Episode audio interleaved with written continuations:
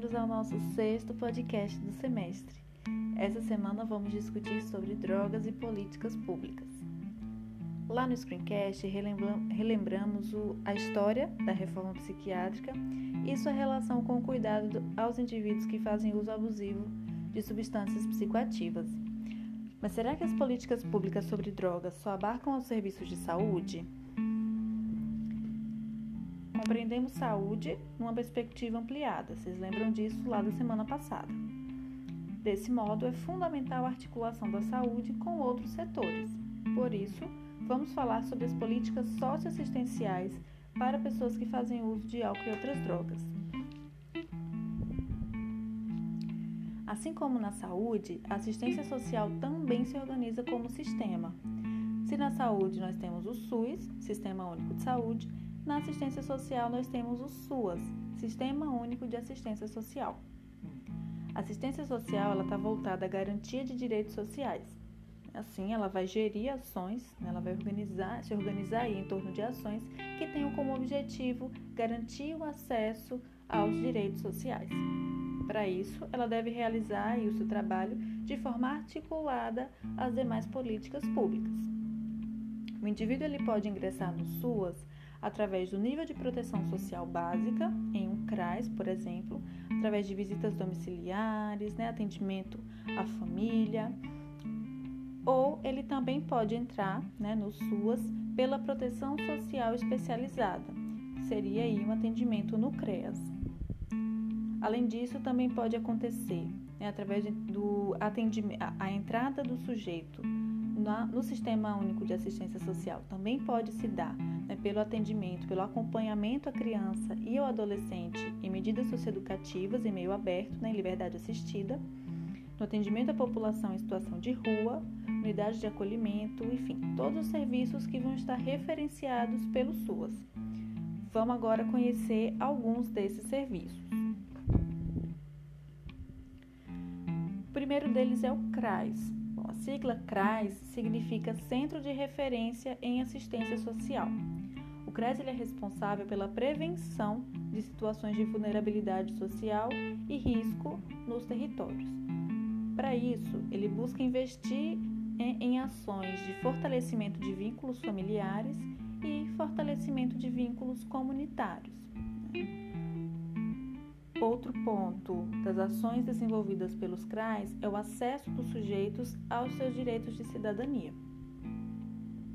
Percebam que o CRAs funciona, se a gente puder fazer uma comparação, funciona um pouco como atenção básica. Ela está ali no nível é, da prevenção, né, da, da, da prevenção de situações de vulnerabilidade, e ele fica ali nos territórios. O CREAS, né, ou os CREAS, que são os Centros de Referência Especializados de Assistência Social, ele trata das consequências e acompanha as famílias de indivíduos que já tiveram seus direitos violados. Então, ele vai oferecer orientação especializada a famílias né, ou pessoas que foram vítimas de violência, violência física, psicológica, sexual, pessoas que foram vítimas de abandono, de negligência, de maus tratos, discriminação social, a, a Aqui entra, por exemplo, né, adolescentes em cumprimento, em cumprimento de medidas socioeducativas né, de liberdade assistida. Segundo o Estatuto da Criança e do Adolescente, as medidas socioeducativas são uma resposta do Estado para um adolescente que se encontra em conflito com a lei. A liberdade assistida é uma das seis modalidades de medidas socioeducativas e vai caber ao juiz né, avaliar o caso e encaminhar o adolescente para a medida socioeducativa que mais se adequa ao caso em questão. A liberdade assistida ela é comum no caso de adolescentes que fazem uso de, de, substâncias psicoativas. É como se o Estado ele assumisse que de alguma forma ele falhou em proteger aquele adolescente e ele precisa agora dar mais atenção a esse caso durante um período. E aí o CREAS vai fazer esse, vai fazer o acompanhamento desse adolescente enquanto ele estiver né, cumprindo a medida socioeducativa de liberdade assistida. Segundo o site do Ministério do Desenvolvimento Social, o Centro POP, né, o terceiro serviço aí, o Centro POP ele é um serviço público voltado para o atendimento especializado à população em situação de rua. Então, o Centro POP ele deve oferecer atendimentos individuais, atendimentos coletivos, oficinas, atividades é, de convívio, de socialização, né? ações que incentivem o protagonismo né, dos sujeitos, a participação social dessas pessoas em situação de rua. É, precisa ser um espaço de referência para o convívio social né, dessas pessoas, de relações de solidariedade, relações de respeito. Né? É, o Centro Pop ele funciona um pouco como um ponto de apoio para as pessoas em situação de rua, né? ou pessoas que sobrevivem nas ruas. É, o Centro Pop ele deve promover né, é, o acesso à guarda de pertences, né? então, pessoa que está em situação de rua, que precisa guardar documentos, né, que precisa fazer a higiene pessoal, o Centro Pop ele é esse lugar de referência aí, né, para essas pessoas.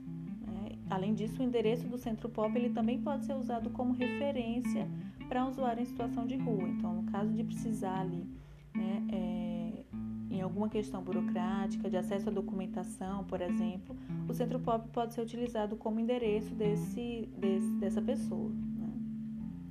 No Centro Pop são atendidos jovens, né, adultos, idosos, famílias que utilizam a rua como espaço né, de, de moradia ou que passam né, a maior parte do tempo na rua, nas ruas.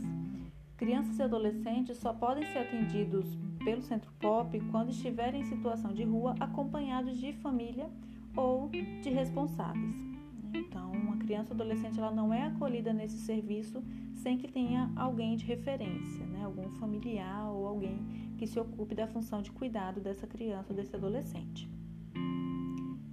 Já conheci esses serviços socioassistenciais? Acha que eles podem contribuir positivamente para que o trabalho dos serviços de saúde se desenvolvam de modo efetivo? Não esquece de ir lá no texto base e ler a síntese do conteúdo da semana. No final, você vai poder testar seus conhecimentos antes da aula ao vivo com atividade diagnóstica.